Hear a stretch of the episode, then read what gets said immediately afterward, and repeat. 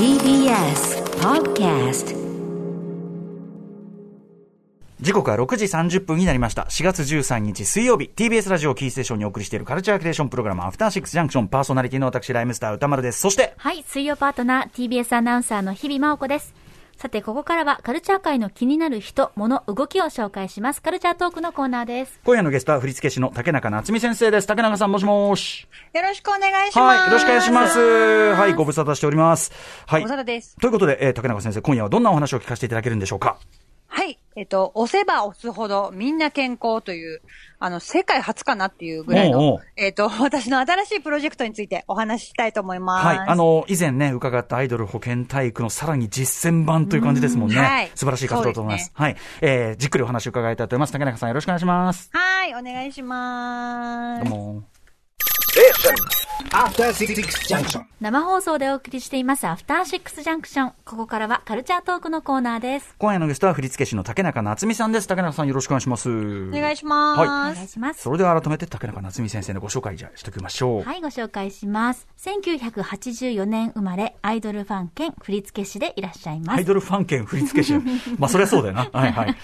うん。2007年日本女子体育大学ダンス学科卒業後、2009年から振付師、コレオグラファーとして活動。これまで HKT48、NGT48 など大型のグループから、私立恵比寿中学、アップアップガールズカッコ仮などの実力派ライブアイドルまで担当したアイドルは300人にも及びます。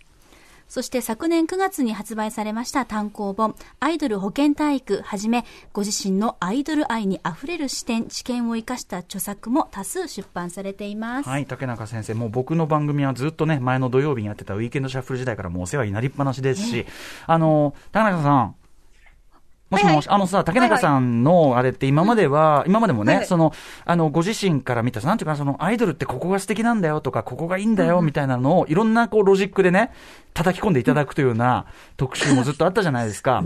はい。で、ここに来て、さらにその竹中先生ご自身振付師として、まあ、実際のその彼女たち、なんかまあ彼彼女のその活動っていうところに関わってこられて、なんていうかな、その、やっぱずっとこう、取り、なんていうかな、あの、解決されてこなかったいろんな諸問題みたいなところに具体的に働きかけていこうというな、結構本当にアクティビストっていうかね、なんかそういう活動をすごく活発にされるようになってて、すごい、あの、すごいいいことだし、頭が下がるっていうか、めちゃめちゃ、あの、尊敬してます。すごいです。うん。なんかすごいもう本当に意義のある ことばっかりやってて、うん頭がおかしくなる意義、意義のあることばっかりやってるとね、それはね、本当あの、しょう、しょうもないくだらない特集もいっぱいね、今までもお願いしましたけどね。生産性のない特集もやらせてくだそうさい。だね。確かにね。タレ、タレご飯特集とかやりたいんですけどね。そうそうそうそうやんないといけないんだけどそうそう。はい。ということで、えっと、前回のご出演時は、全世界のアイドル好きにそ、えー捧ぐ、推しの健康が願いのやつは、今すぐ出ていけ特集ということで、はい。アイドル保健体育。まあ、要するに今までアイドルの健康面、えー分けてもその女性たちのその体調みたいなことに関してあまりにも無理解だったという。そうですね。今までしてなかったことが問題だっていうのはね。ねえ話をね必していただきずある。ものなのに、うんないものとされてしてまったってことですもんね。ないどころか、なんていうかな、その、頑張れ、情熱の搾取と言いましょうか。そういう微妙で、まあ、中川さんはね、それ現場で、その皆さんがね、大変な面あっての、本当にそれも見てきたということで、はい。よかった。あの、こういう活動もね、本当素晴らしいと思うんですが、改めてなんですけど、今回なんですけど、今回プロジェクト、推しの健康が願いのやつは今すぐ出ていけ、実践編編というかね、で誰が出てくるかよくわかんないけど、あのーまあ、いさっき言ったけど、実践編なんですよね、これね。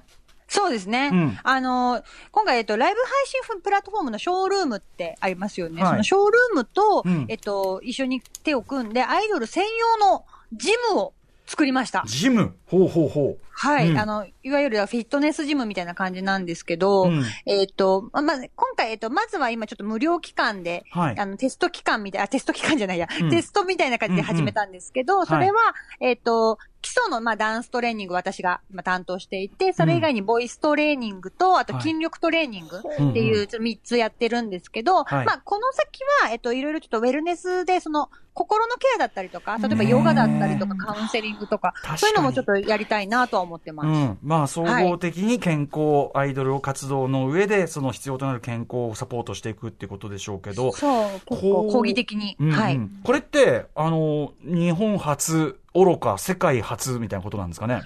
多多分ね、世界初なんですよね。あの、多分、韓国とかだと、大手は、あの、例えばジムと契約してたりとか、専属のトレーナーさんがついてたりとかすることはあると思うんですけど、ええ。日本ってね、もっとこう、細々というか、はい。い、ろんな、あの、ところ、あの、予算感だったり、希望感のグループがたくさんあるので、うんうんうん。なかなかそこまで運営の方で手が回らないっていうことだと思うので、はいはい。えっと、みんながこう、安心して通えるような場所を作ろうと思って、はい。はい、作りました。確かにそのいろんなフィジカル面の理解もそうですし、あの、単純にそのなんていうの、あの、プライバシーとかセキュリティとか、はいはいはいね、そういうとこだって大事ですもんね、もちろんね。いや、そうなんですよね。なんかこう、なんか、アイドルの子たちに実際話を聞いてると、んダンスレッスンとか、こう、まあ、運営の方でなかなか基礎レッスンはできないから、自主的に外のそのダンスレッスン通おうと思っても、うんうんダンスレッスンって大体その、そう、なんだろう、うん最後に、えっと、ダンスレッスンこういうことやりましたって言って撮影をするんですよね。ええええあの、そのレッスンをこう見返せるように。うんうんうんで、それが、まあその、映ってしまうことで、アイドルの子だと、はい不本意な形で動画が例えば流出してしまったそれりとか。はあかんで、それは。そう、んん心配もあったりとかして、安で心してレッスン行けないもんね、それじゃね。そうなんですよね。結構そのな、例えば、うんと今通ってくれてる子で実際 VTuber の方だったりとかもいるんですけど、うんうんその顔出しをしてないっていうパターンの確かに。アイドルの方だったりとか、うんうんうんあとは今活動休止中だけど、次の活動に向けうんうんてちょっとレッスンしたいからっていう子だったりとか、これかはいらデビューだからまだ顔出しできないだったりとか、うんうんそういう方たちもいるので、はい。なんかこう、そういう子たちが安心して通えるような場所が欲しいなと思って。はい。ね、はい。それ用の気遣いがあるところはやっぱ本当必要だし、改めてなんですけど、高中さん、これジムという形で活動を始められたのはなぜなんでしょう、いや、なんかね、えっ、と、アイドル保健体育を、うん。あの、実際に取材して専門家の方々に話を伺っていくと、はい。全専門家の方々が共通して言っていたのは、ええ。あの、専門家はいると。うんうんだけど、その、で、あ、じゃあアイドルの子たちがいろいろ、じゃあ症状を抱えてます。はいじゃあ専門家のところに行くってなった時に、はい行ってみたらって言ってくれる人たちがいない。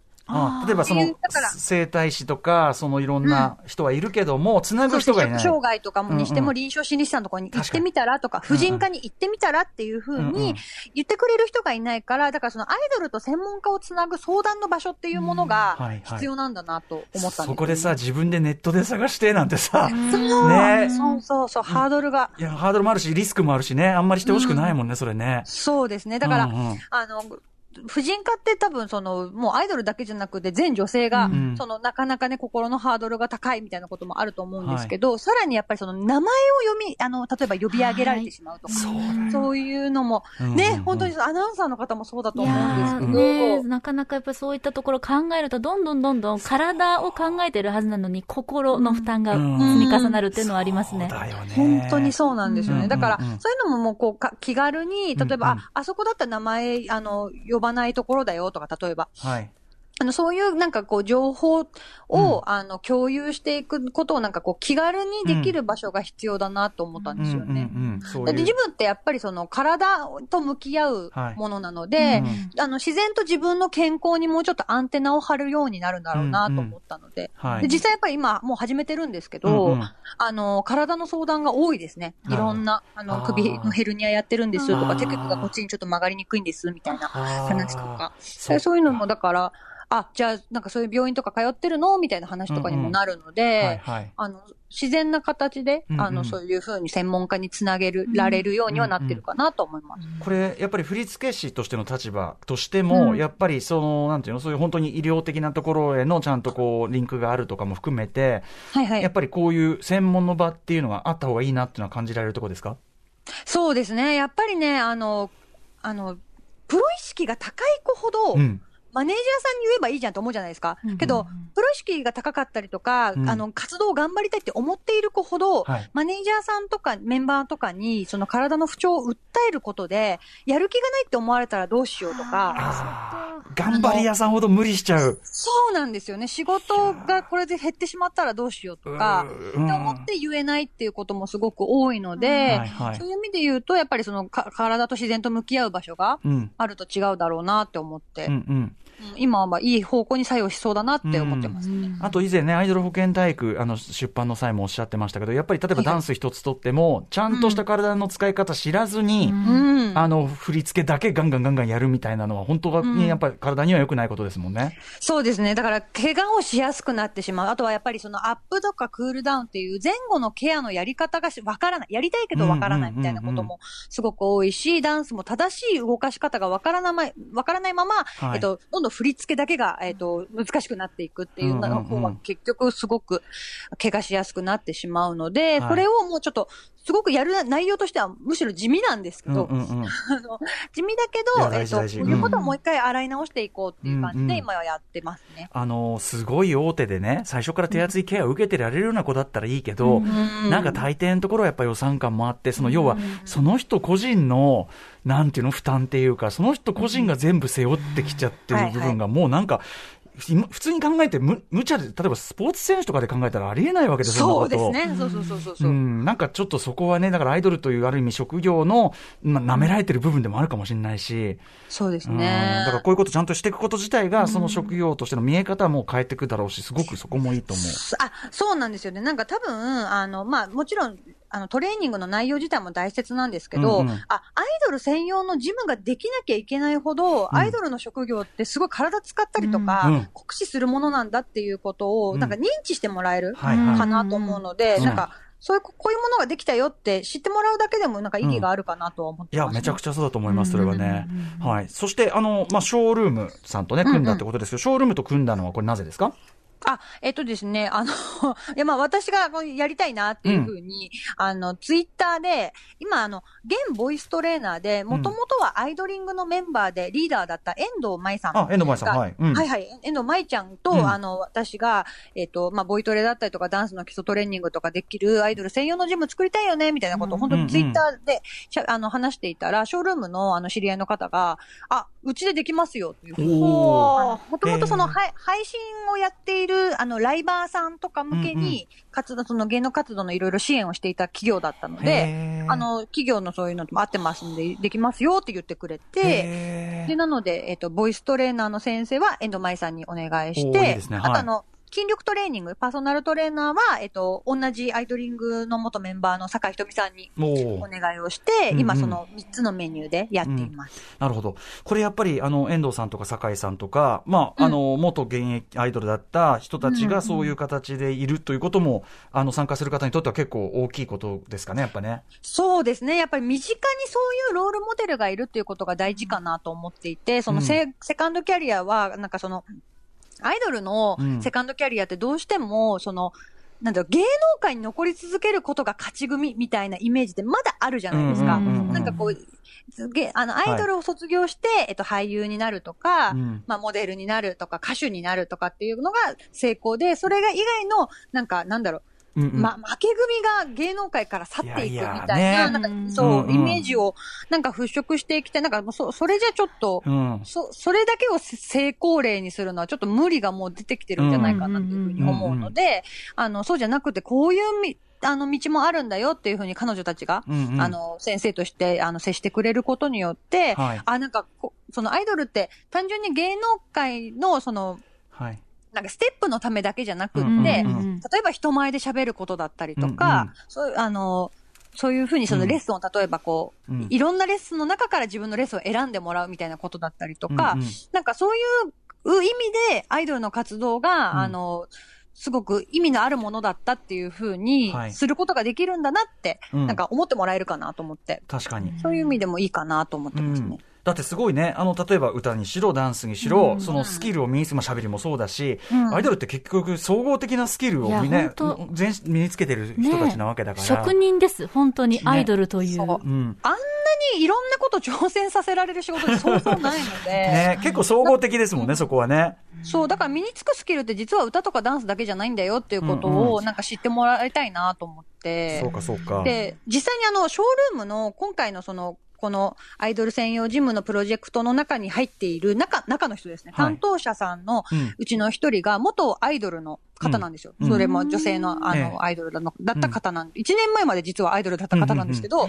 あの、めちゃめちゃあの仕事できる女で、うんうん。で、その、今日もその、えっと、トレーニングの前に、えっと、受講してくれる子たちに対していろいろこう、こういう風にやっていきますよってことで説明してくれるんですけど、うんうん。それがめちゃめちゃ上手くて、へー。さすが。その、うんうん。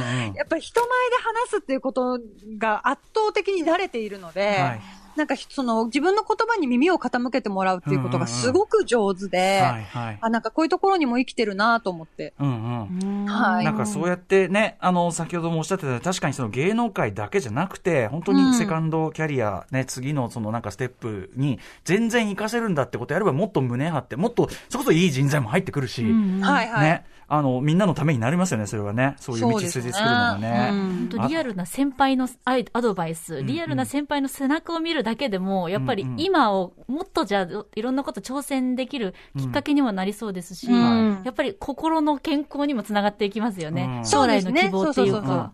本当にそうですね。なんか不安なき、ね、ずっと、今は頑張ってるけど、私たちこの先な何になるんだろうみたいなのが、うんうん。ちょっとでもなんかね、あの、軽くなるといいなと思ってます。ね。まあだから本当にね、あの、なんかこう、本当に竹中さんがこう中こうこの面でやられてることも含めて、業界の健全化って、その本当シーン全体のためになること、持続可能な業界であるために必要なことだから、めちゃめちゃ本当に、あの、必要なことだと思います、本当に。単純にいいことというよりは、本当に。もうなんかアイドル界全体のヘルスリテラシーをもう爆上げさせたくて。ねまあそういう意味では、だからアスリートとかと全然同じだし、アスリートだって足りてないかもしれないんだから、そういうのさ。うん、そうです。ね。はい。ということで、えー、でね、さらに、これあのなんていうかな、ファン側というのかな、押し、はいはい。押してる側というかね、そういう人にとっても、これはいいシステム作りみたいなのもちょっと考えられてるんですよね。あ、そうなんです。えっ、と、なんかこう、押せば押すほどみんなが健康になれるっていううんうん。話は、えっ、とですね、まあ、ファンの人に、あの、推しの健康を、あの、自分ごとと思ってほしいというか、うんうん。あ、こそれだけの職業なんだなっていうことええ。をまず知ってもらうっていう意味で、あの、ファンの人が、えっ、と、アイドルのそのジムのレッスンチケットみたいな、うんうん。あの、トレーニングをプレゼントできるっていほうシステムを今、こう、ちょっと作ろうとしているところで、で、それで例えば、あのね、ファンの人が自分の推しにトレーニングやケアを、うんうん。今までおお菓子とかね、なんかそういう別のプレゼントしていたものを、トレーニングとかをプレゼントすることによって、あなんかこう、あ、そういうのが必要な子たちなんだなっていうふうに、こう、意識が、もちろんその金銭的なサポートにももちろんなるんですけど、それだけではなくて、そういう意識にこう、つながってねいくかなと。ー思あーで、さらに。それをその、例えばプレゼントしてくれたファンの人たちの、そのなんかこう、うん、バポイントが溜まっていっていったら、うんうんうん。例えば、うんと、プルツインをプレゼントするのか、うんうん。あの、一緒に、えっ、と、トレーニング動画をプレゼントするのかわかんないですけど、なんか押せば押すほど、うん。オタクも健康になれるっていう、はいはいはい。システムを作りたいなと今思って今、ショールームと話し合ってるところです。なるほどね。でも確かにさ、なんか雑な、ね、本当に送って喜ばれるかどうかわかんないもん送るより、間違いなく役に立つんだから、そっちはいいよね。本当ですよ。そう。絶しかもね対的正しい押し方ですよね。ね。そう、それすることによって、ああ、ああいうふうにケアだったりとかトレーニングしてうん、パフォーマンスしてくれてるんだなと思って、より、ねね、あの、ステージを見ないオタクもいますけど、あの、パフォーマンスに、より、あの、アンテナを張ってくれるようになるかなと思って。うん。いや、でも本当よ、それは。あの、うんアスリート同様のね、本当にとレベルで高ってるわけだからね。まあ、その、だからやっぱ意識、意識を変えてもらうっていうのも大きいんですね、お話を伺ってるとね。そうですね。そのリテラシーを、本当ヘルスリテラシーを上げる。うんうん。いや、素晴らしいと思います。で、今、一応、なんていうのかな、あのー今無、無料体験っていうか、無料期間みたいなので、今、何人ぐらい参加されてるんですか？あ、今ね、150人ぐらい。結構いいんじゃん。へしかもー結構その、なん、なんていう、そのセキュリティ面を、うん。あの、気をつけているので、うん。えっと、アイドル以外の方がこう、ま、ま、紛れ込まないようにというか、するために、あの、LINE で登録してもらって、その、ショールームの LINE アカウントと、えっと、随時、えっと、いいろいろこう、例えばじゃあ、うんうん。名前をよ、あの、トレーニング中呼び上げて大丈夫ですか？とか、うんうん。うんあの、写真撮影をトレーニング中しても大丈夫ですか？とか、うんうんうん。そういうことも確認しながら、はい。あの、するようにしてるんですけど、だからその、LINE を登録しなきゃいけないみたいな、まあ、その、それでこう、細やかにこう、やり取りをするっていうのもあるのにもかかわらず150人来てくれてるので、うんうんうんなんかありがたいないと思やって。ーいや、逆にはやっぱり、ま、なんていうかな、待たれてたっていうか、待ってましたね。こういうのが欲しかったっていうことなんでしょうね、やっぱね。